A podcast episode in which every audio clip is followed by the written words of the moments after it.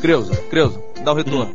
Dá o retorno. Porra, tá só na esquerda, tá só na esquerda. Bota no meio. Retorno, maluco. Agora tá bom. Chama Afonso pro refrão. Roberto se acha cantor, né?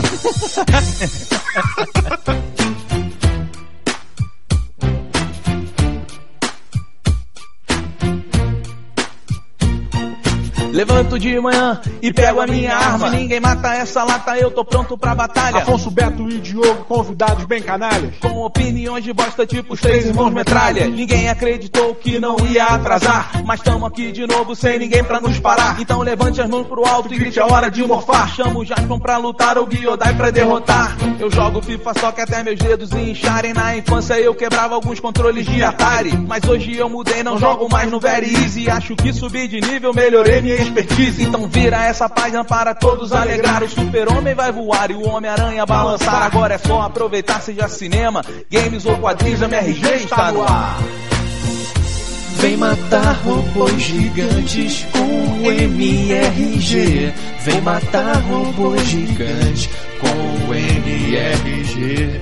Robôs vivem, robôs movem. Movem, robôs movem.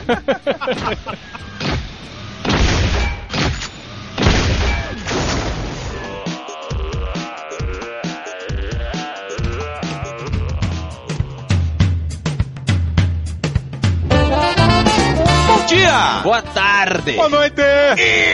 Estamos começando mais um Matando Robôs Gigantes, episódio 135 de quadrinhos. O Roberto quase me acerta com a revista aqui. Eu sou o Beto Estrada e estou aqui com Afonso Solano. e diretamente de Brasília. Diogo Obraga. Hello, everybody! Tudo Hello. bem com vocês, meus amigos? Tudo bem, tudo bem. Essa semana eu fiquei um pouco triste. Ficou? Por quê? Cara, eu fiquei triste porque eu ouvi funk. É? É, eu ouvi Pô, funk. mas isso é comum no Rio. É, mas então, me entristece. Eu, se- Não, ouvir funk é comum, gente. Não ficar triste porque se ouve funk. É, não, exatamente, só Afonso. Não, o problema do Rio é que você tá parado numa esquina esperando o seu ônibus, e aí passa um carro, geralmente um Gol ou um Corsa, com todos os vidros quase quebrando, porque o cara tem uma caixa de som que é quase uma arma militar, tocando funk. É uma arma contra o Venom, né, cara?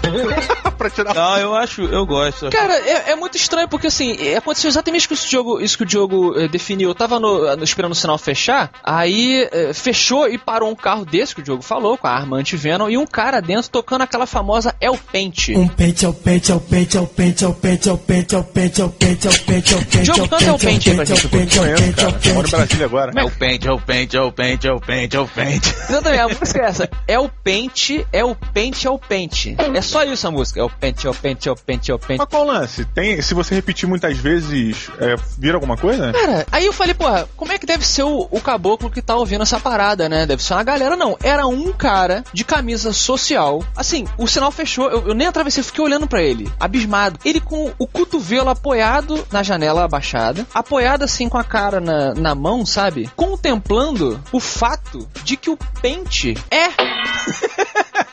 Como- ele tava. Ah, peraí, ele tava contemplando a música, ele tava, tipo, apreciando o funk. Isso! É, é melhor. É absurdo, cara, isso. Mas, cara, é melhor isso do que existem uns funks assim.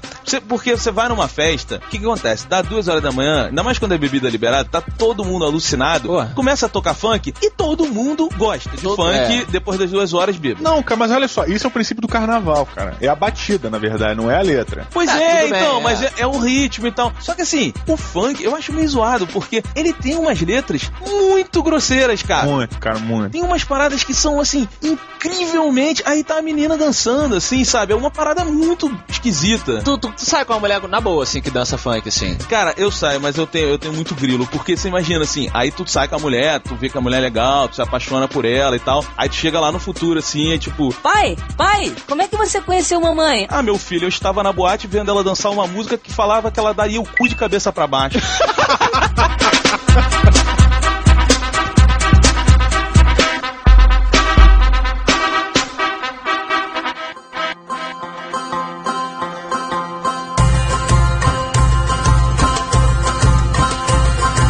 Meus amigos, há muito tempo atrás, um livro saiu e foi um sucesso mundial. Abalou as estruturas do mercado literário. Sensacionalista esse programa, cara. Mas é verdade, Diogo. O Caçador de Pipas foi um sucesso gigantesco. Só se falava desse livro na época. Depois virou um filme que foi tão sucesso quanto. E agora chegou a vez de O Caçador de Pipas em quadrinhos. Que devo profetizar também será um sucesso.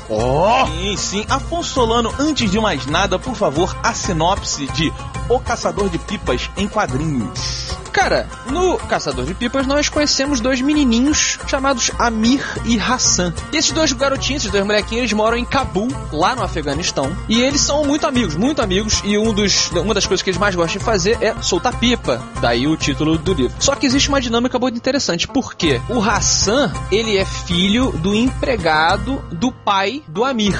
Eles moram em uma casinha separada. O pai do Amir, ele tem uma condição boa lá em Cabul. E aí é- tem essa dinâmica. Inclusive, o pai, ele apoia essa amizade. O pai trata o pai do Hassan até como um amigo. É quase uma relação meio de mordomo. Não, na verdade, o, o- esse, esse servente já trabalha na família do, do Amir. Né, há muito tempo. Então, desde pequeno, cara, que a família dos dois, elas têm contato nesse vínculo de, é, de empregado-patrão, né? Exato, e, e- e isso é legal porque o que o, o Amir e o Hassan são hoje é exatamente o que o- os pais deles foram, né? Mas continue, Afonso. Não, e, é- e outra coisa que acontece é que o Hassan, ele defende o Amir, porque o Amir sofre de, ó, bullying.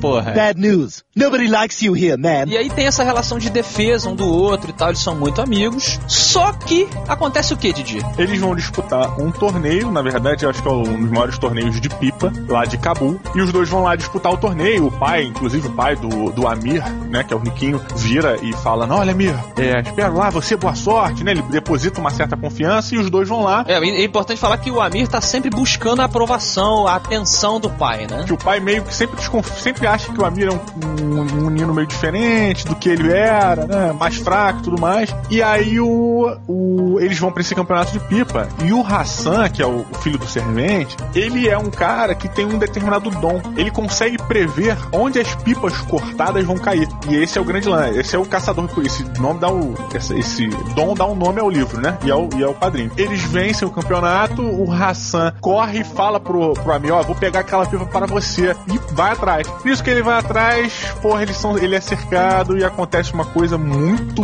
comovente mesmo. E uma coisa pesada mesmo. E Os bullies fazem uma coisa muito ruim com o Hassan. e o Amir acaba vendo aquilo e não faz nada. Ele fica com medo de intervir, né? Exatamente. E ele foge e a relação daí acaba virando uma relação complicada e as coisas tomam um rumo meio que muito esquisito, né, cara? Eles perdem a amizade pela vergonha e tal. Tá bom, então. Afonso. Não tá bom não, pro Hassan tá uma merda. A situação uma aí merda, não vida. Foi legal não.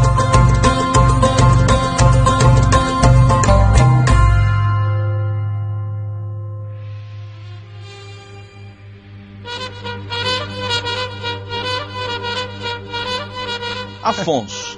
Graphic novel de um livro muito famoso, de um livro sem muita ação, sem super-heróis, sem raios, sem poderes, mas de uma história que eu acho, particularmente, uma das mais bonitas que eu já li na minha vida. E aí, você acha que funcionou? Cara, qual é o meu embasamento aqui? Quase nenhum.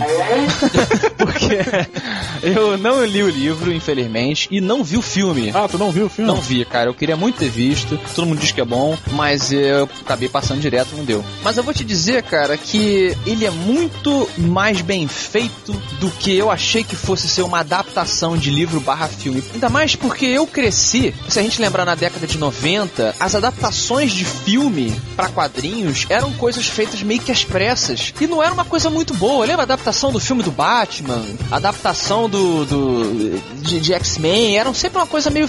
Não era muito legal, né? Você tem muita concessão e tal. Ah, o Robocop entra como exceção nisso? Mas não foi uma adaptação do. Eu não lembro se teve adaptação exatamente do filme. Existem versões do Robocopianas, digamos. Em quadrinho. É, outras histórias, tá? inclusive uma do Frank Miller, que ele disse que era pra ser o, como que o segundo filme do Robocop ia ser, não foi, que ele escreveu o roteiro e resolveu fazer a revista dele, pra dizer como que era melhor do que foi. E aí, depois que a gente leu, a gente agradeceu por não ter sido. Porra, graças a Deus. Mas, cara, pra começar que o desenho é muito bom. O desenho é muito legal. Ele foi feito pelo Fábio Celone e pela Mirka Andolfo. Então, assim, é um desenho que ele tem... É um desenho quase animado.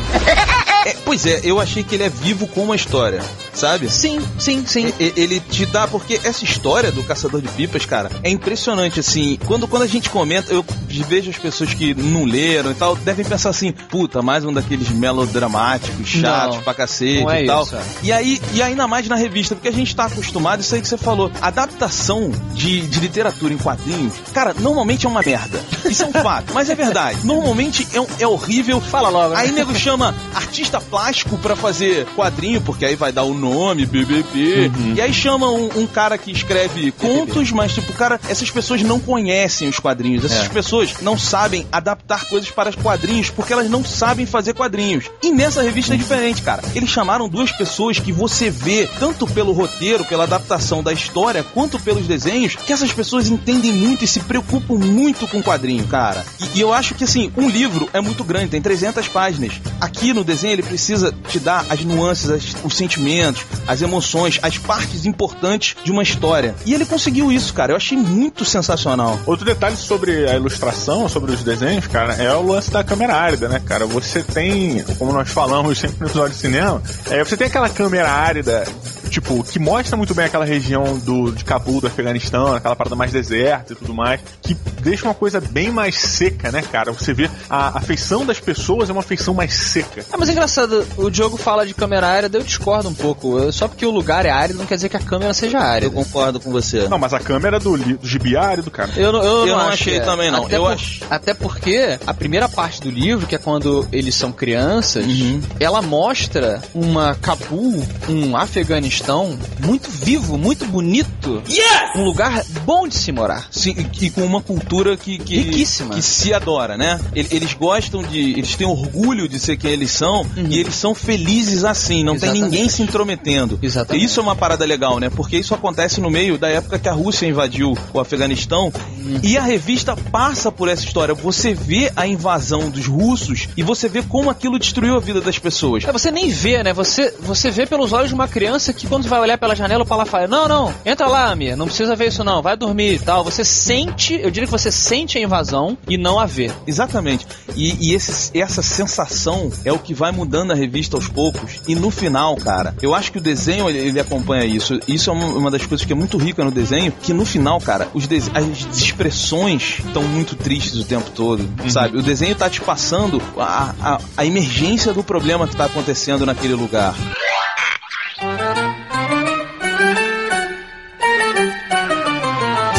Eu acho que mais comoveu pra mim foi você ver características tão nobres é, em uma criança tão pequena, né? E uma criança que, em teoria, ela não tem nada de nobreza, né? Tipo assim, pela tradição lá do local, que ela é um, um, um servo, na verdade. Mas é um servo diferente do que a gente tá acostumado. Isso é uma coisa também importante. Pois é, pois é. Mas na verdade, assim, não é servo, né? Ele, Hassaran é por causa da religião, uma religião diferente, então eles são tratados um pouco inferiores e tal. Mas isso é legal, porque realmente, você, quando você é, é você não tem o discernimento pra você tomar uma decisão.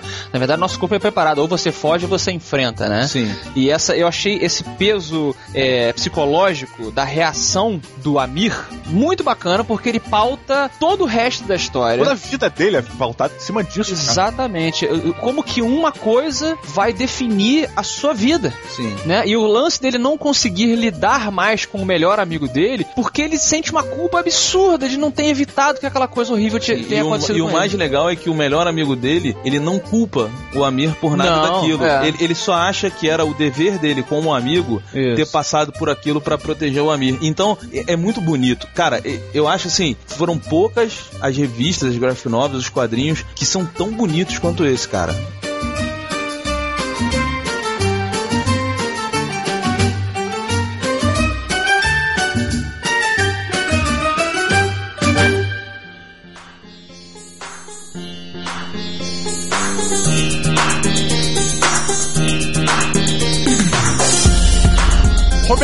Estrada, nosso nobre.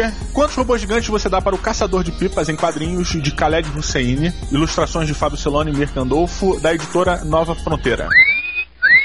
Você alcançou uma nova fronteira ao ler O Caçador de Pipa? Alcancei, e eu Ah. vou dizer pra vocês por quê. Uma coisa que a gente esqueceu de comentar É que é de 0 a 5 robôs gigantes. também.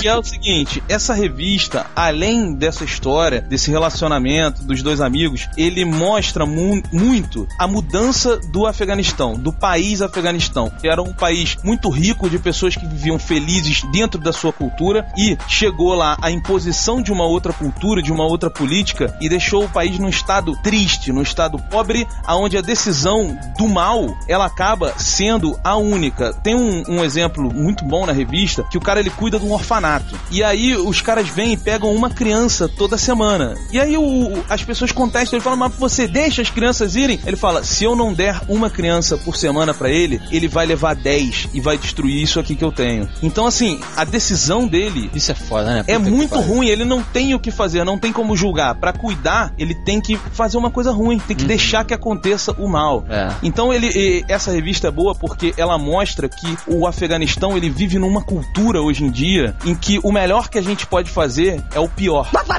É o menos pior. Ou isso. É. Então, é, é, pois é, mas é- não é uma escolha. É, entendi. É, é porque é assim que a vida é e é assim que as coisas são. E, Lá. e em outros lugares do mundo, mas é Sim. muito específico. Então, assim, e essa revista, o, o Afonso, me abriu uma nova fronteira, sim. Por quê? porque é o seguinte, cara, eu nunca acreditei em adaptação literária pra quadrinhos, que eu nunca vi uma boa, cara. Essa é a primeira vez que eu vejo uma revista decente em que eles estão adaptando uma obra de outra mídia, especificamente de livro, um romance que não tem ação, que não tem uma, uma história gigante como a gente tá acostumado nos quadrinhos. É uma história sobre pessoas, sobre sentimentos e sobre mudança, cara. Redenção, na verdade. Né? Exato. E para as pessoas, cara, que gostam de uma boa graphic novel, para as pessoas que gostam de uma boa revista em quadrinhos, cara, eu acho que atualmente esse pra mim foi o melhor exemplo. Eu não consigo me lembrar desde o ano passado uma revista graphic novel tão boa quanto essa que eu li. Eu tô falando isso de coração. Eu adoro a história, sou suspeito. Então, com isso, meus amigos, eu dou cinco robôs gigantes. Olha, caraca. Isso, Roberto. É sério, cara. Eu fiquei impressionado com essa revista, assim. Eu, eu achei muito boa. E é isso, cara. Eu, eu- me, me, me cativou, fiquei emocionado. Tô vendo. Diogo Braga, agora manda o T de volta a pergunta. O senhor chegou em alguma nova fronteira na sua vida com o Caçador de Pipas? Olha, na verdade, é, a, a história do Caçador de Pipas, ela é uma experiência que eu acho que todo mundo deveria passar. Seja no cinema, seja no livro ou no quadrinho, né? Eu acho que o qua- o quadrinho, ele talvez seja muito mais impactante pra quem não leu ainda. Porém, eu já li, eu já li o, o, o filme e já vi o... o... Vocês entenderam? né? Eu já vi as outras Criança, por favor, capture o momento em que o Diogo fala com toda a certeza do mundo que ele leu o filme. Você vê que foi pensada a parada.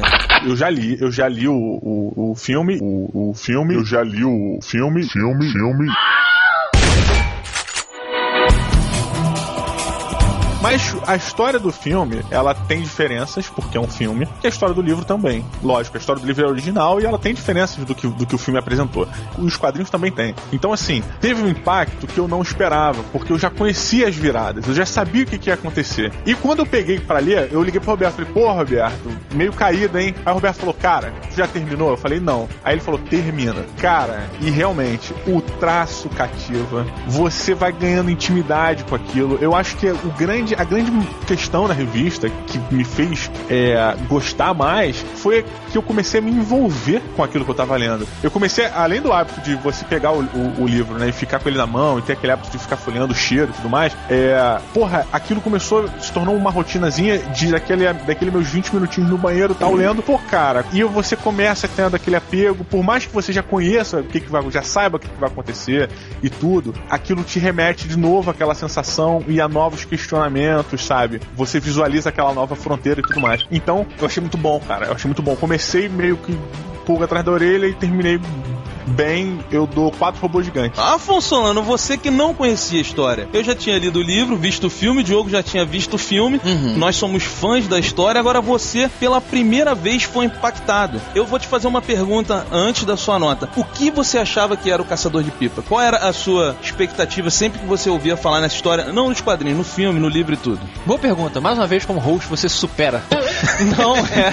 Cara, interessante. O que que, eu, que que eu achava que era o Caçador de Pipas? Eu achava que era chato demais o filme e o livro. Mais um daqueles romances Sakai. Pois é, oh, Que a sua mãe vai ler, mas tu não quer nem saber. né? É, você tem que ler. Aí quando vocês falam, não, a história é linda, hum, não, nada de coisa, história linda pra mim, não. Eu, eu realmente sou meio, meio Michael Bay, meio Schwarzenegger, né? Eu gosto da parada mais com ação e tal. Então eu tinha essa, essa impressão. Como eu só fui atingido pela revista, minha opinião se reserva a, esse, a essa mídia. Tenho duas críticas Uhum. somente, tá? Apesar de eu ter gostado muito do desenho, muito, principalmente porque ele é um desenho é, realista, ele, é, que mantém o traço muito característico do seu artista. Eu, eu acredito que os dois artistas que a gente falou, um seja o colorista, tá? Sim. Um deve ser o desenhista. É, ao mesmo tempo, ele deixa um pouco do aspecto do desenho, um pouco caricatural, né? Você tem que deixar o nariz de umas pessoas um pouco maior pra indicar mais que o cara é da- do Afeganistão, você tem que pôr a mão um pouco mais estilosa. Eu gosto disso, acho que coube muito bem. No entanto, a paleta de cores, ela é muito boa. Não sei se vocês vão entender o que eu quero dizer. A minha crítica é a respeito de que é tudo muito, muito feliz. Muito vivo, né? É muito vivo. E a história, embora comece viva, no final, quando você tá no, no Afeganistão, eu percebi, no Afeganistão destruído, que a saturação cai um pouco. Mas o próprio traço e a, a coisa da cor é, está desaturado, mas é-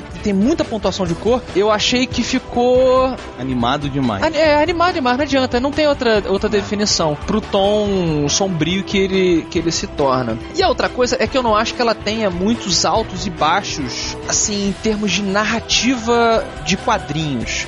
Os quadros dela são muito.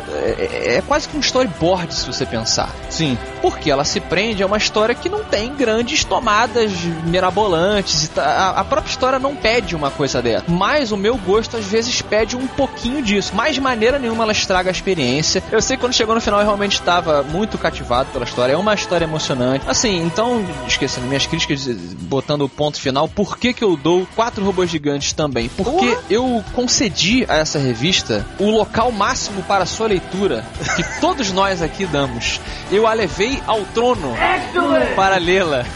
né? Eu levei ao banheiro e eu fiquei com vontade de fazer cocô especificamente para ler o Caçador de Pipas.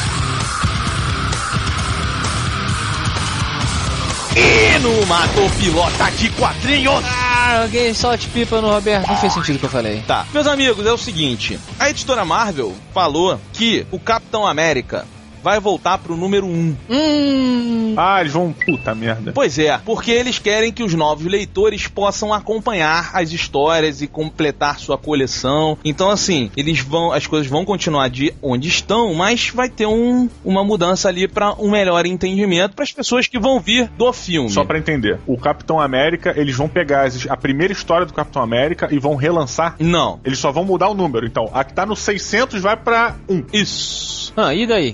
Com isso dito, o que, que você quer que a gente responda? Você mata ou pilota essa mudança? Ah, eu primeiro? Você que escolhe, você é o host, você é o chefe. Eu, tô, eu já perguntei pra você. Já? O Diogo, ele tá com uma revista enrolada na mão, que nem o Jason Bourne matou aquele cara, lembra? Caraca, a melhor arma que eu já vi na história. Porra, ele tá brandindo essa parada pra mim toda hora. Já me acertou o joelho aqui. É pra causar medo. Hey, you know, don't fear me, fear the consequences, baby. Cara, é. Eu mato, cara. Eu mato. Eu acho que, é, primeiro, facilita, facilita. Mas primeiro, você tá mandando todos os seus leitores fiéis pra puta que o pariu. né? Primeiro problema. Segundo problema, você tá, na minha opinião de merda, desvalorizando o peso da história do Capitão América em sua publicação. Se for 601 edições, digamos, né, que sejam 600 e tanto. Então, sei lá, eu acho que, é- infelizmente, é uma decisão. Eu, eu gosto quando o cinema interfere nos quadrinhos e vice-versa, como o próprio Roberto defende, essa integração das mídias, né, o videogame incluso também. Mas eu acho que agora não foi uma boa decisão, não, cara. E você, Diogo? Ah, eu não acho que. Eu acho, cara, pra mim, se você vai botar número 1, você vai dar um reboot. Se você vai dar um reboot, ou você vai contar de novo tudo do Capitão América, ou você vai pegar o que já foi lançado e vai relançar. Nem que. Eu acho que seria interessante você pegar as primeiras revistas. Posso pedir uma pausa?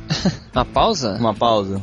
De novo, você é o host. A frase do jogo foi: ou você vai recontar de novo tudo, novo, ou você vai pegar e relançar as mesmas histórias, que é basicamente fazer a mesma coisa. Isso chama redundância, cara. Não sei se você já ouviu esse termo. E você é mestre, né? É, eu aprendo com o melhor, cara.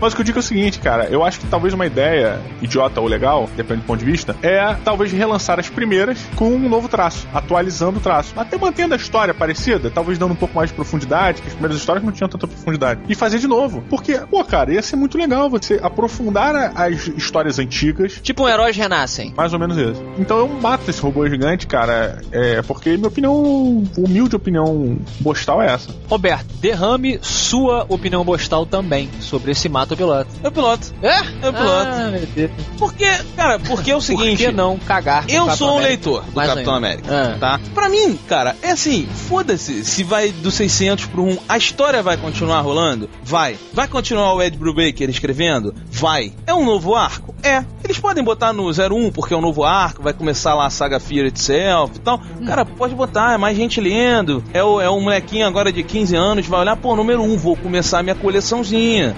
Maneiro, pra mim não vai mudar nada, cara. Vai ser em cima da 600, vai estar tá uma, foda-se, a história tá lá, a história continua, tudo permanece o mesmo. Não vão mudar nada do personagem, não vão mudar nada da história que eu estou gostando de acompanhar. Então, assim, se é pra atrair gente nova pra ler, beleza, cara, vai. Eu não vou me sentir desrespeitado porque vai mudar um número na capa, entendeu? Mas você vai se sentir porque daqui a um ano eles vão. Não vamos voltar ao número anterior. Beleza, e eu vou continuar comprando como eu vou fazer, como eu Pode, já fazia. pode botar então. Claro, não faz diferença pra mim. ó. Se quer mudar, não muda. Eu quero te faz, só me traz aquela historinha que eu tô gostando e que ela seja bem feita. Pode botar o que quiser que você aguenta.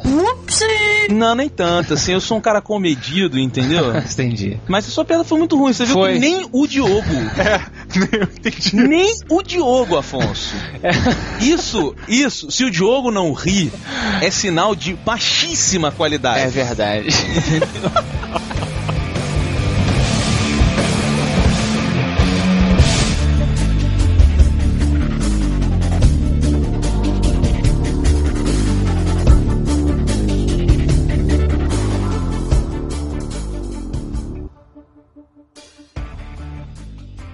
There's a letter in your mailbox.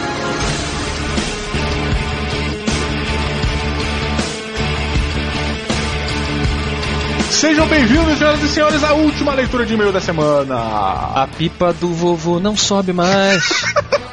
A pipa do vovô não sobe mais. Que você manda e-mail pra onde? Pode mandar para o Matando Robô Gigantes, arroba matandorobogigantes.com, ou pode mandar tweetadas para o arroba MRG underline, ou pode entrar mais uma vez na nossa delícia de comentários lá no nosso site. Exatamente. E se você tem preguiça de digitar o nosso e-mail gigantesco, você pode entrar lá em Fale Conosco, no nosso novíssimo site, e debulhar-se em reclamações, xingamentos, elogios. É, que mais que a pessoa pode mandar pra gente? Doação de dinheiro, pode fazer. Doação também, pode fazer. Que você aperta enviar e chega no nosso e-mail. É uma beleza, sutil é um gênio. E vamos começar com o que hoje? Vamos começar aqui, primeiramente lembrando que recebemos o desenho do Márcio Castro com um matador de robô gigante descendo em cima da lata de um robô, dizendo próximo, sensacional o desenho dele. Isso, inclusive tá na nossa galeria lá no DeviantArt, que você pode acessar com o, o botãozinho aí do lado do, do Fale Conosco e do KD e tal. E você vai ver lá, e o nosso queridíssimo amigo Catu e alguns outros, e o próprio Márcio Castro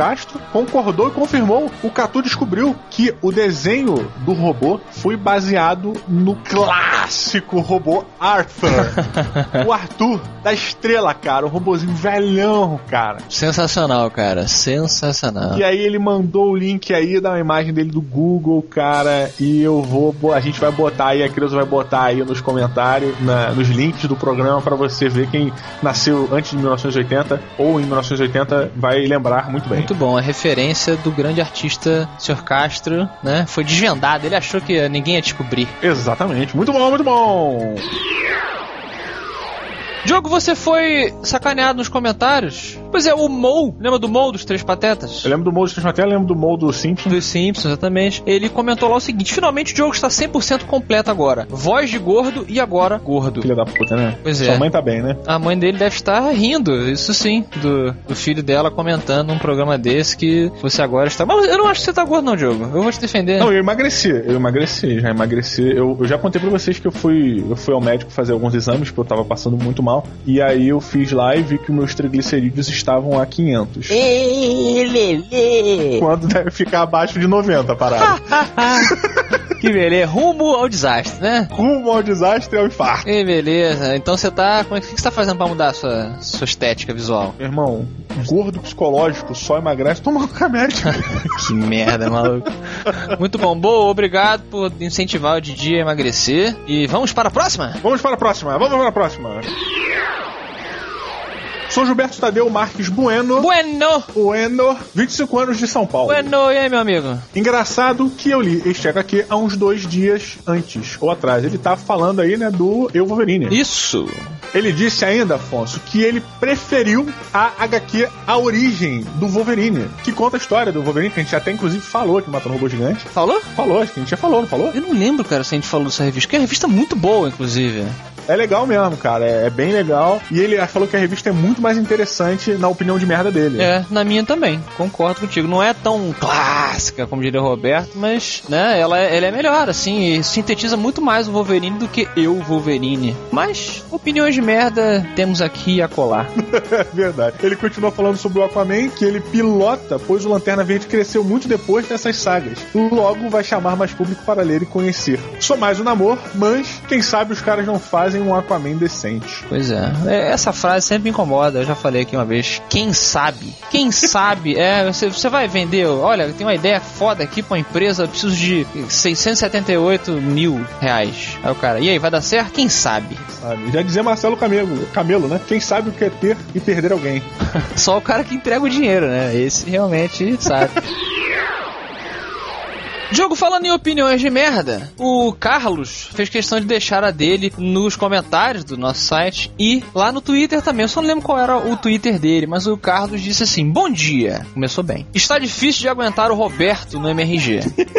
Ele- o bom dia é pra dar a marciada, né? Aham, é, morde a sopa. O cara está nojento. A única opinião que vale é a dele. Ele se acha o máximo. Tive vontade de parar de ouvir o Matando Robô Gigante de quadrinhos, o último, umas três vezes. A cada terça, quarta e quinta, né? Cada programa ele tem vontade, mano. Meu, deve ser paulista, se toca e tenha educação. Fala pra ele isso o dia inteiro, cara. Você não é engraçado. Você é chato demais. E isso não é de hoje. Todo MRG é assim. Tirando isso, o episódio foi muito bom. Parabéns. Tirando o Roberto, o episódio foi muito bom. Muito bom, então uma crítica construtiva ao nosso amigo Roberto de Estrada, né? Eu falei até pra ele, entra na fila, meu amigo, que Roberto tem vários fãs, né? Eu concordo com o Carlos, o Roberto é chato pra caralho, vamos tirar ele da... Quer tirar ele? Quer pedir pra tirar? Vamos, vamos pedir pra sair. Vamos dar tapa na cara dele, cuspir nele até ele sair dessa porra. Não, mas o Roberto é assim, é o que acontece com as pessoas que são muito é, polêmicas, né, Diogo? É mal educado, né? É, ah, ele não é mal educado. O Ah, Roberto é mal não! educado. Porra! Não, mas se o Roberto sair, perde a graça matando o robô gigante, vai acabar. Tá bom, então, opinião do Carlos, muito obrigado, Carlos. Obrigado pelo bom dia. Bom dia foi legal, né? E a pérola de hoje, Diogo, eu vou pedir pra você. Temos alguma pérola do episódio de quadrinhos? Temos uma pérola pronta aqui, recebemos também nos comentários, muito usados nos comentários. Entra nos comentários, entra nos comentários, entra nos comentários. Sacanagem. É, do Gepeto, cara. O Gepeto mandou aqui dizendo o seguinte: Ah. ele fazendo uma, uma referência, né? Uma coisa que eu não lembro se fui eu, acredito que tenha sido eu que disse no programa. Ele usou assim: ó. Se eu fosse o Aquaman, ia nadar de barriga pra cima e minha seria a Barbatana. Ah, olha, ele é uma pessoa madura. Madura, madura. Hum, entendi. Bom, olha, eu não, não deixa de ser engraçado. Eu confesso que eu ri bastante quando eu vi lá no- nos comentários, mas é uma falta de educação, principalmente com essa revista sensacional que lemos hoje, Caçador de Pipas, né? Mas fica a pérola assim porque o Matando Robô Gigante não faz censura, né? É, até faz um pouco, né, mãe? Mas é o pouco que ninguém percebe, talvez.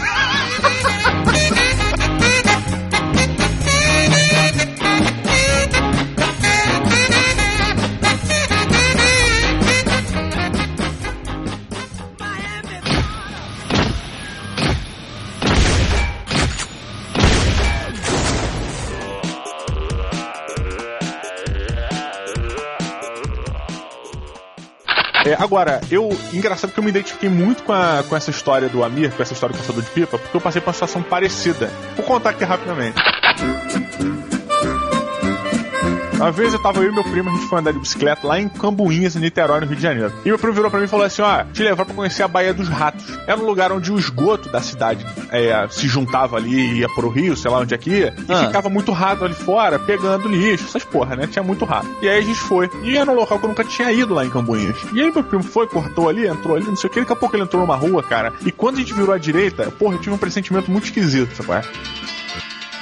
Aí eu parei no início da rua e primo continuou. Falei, virei, Diego, pô, vamos voltar, bicho. Vamos pra aí não, vamos voltar, voltar. Ele, não, moleque, continuou pedalando. Quando ele chegou no final da rua, meu irmão, tinha um portão abe- aberto. Pularam três cachorros em cima dele. Cara, um cachorro pulou na cara dele, maluco. Ai! Cara, eu virei de costas. Eu falei assim: meu primo morreu, porque a rua tava deserta, o primo morreu. Virei de costas pedalando, tava tendo um encontro de vários amigos, dos meus pais, das minhas- da minha tia, lá na casa do meu primo, lá em Cambuinhas. Então deviam ter umas 40 pessoas, assim, na casa. Eu voltei de bicicleta, pedalando. Eu ficava pensando no meu cérebro pra ele bombear sangue pra minha perna pra poder pedalar mais rápido. Pra chegar lá e avisar pra ver se tava tempo de salvar meu primo. Quando eu abri a porta, a única coisa que eu consegui falar, eu falei: O Diego morreu! Caralho! Aí a tia desmaiou na hora. que isso, cara? Diogo trolando a festa.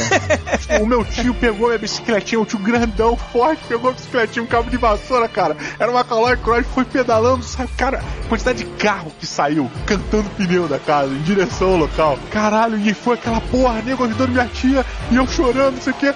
Aí daqui a pouco tinha uma, uma das moças paradas na porta, cara. Aí para meu primo de bicicletinha. O que que tá acontecendo?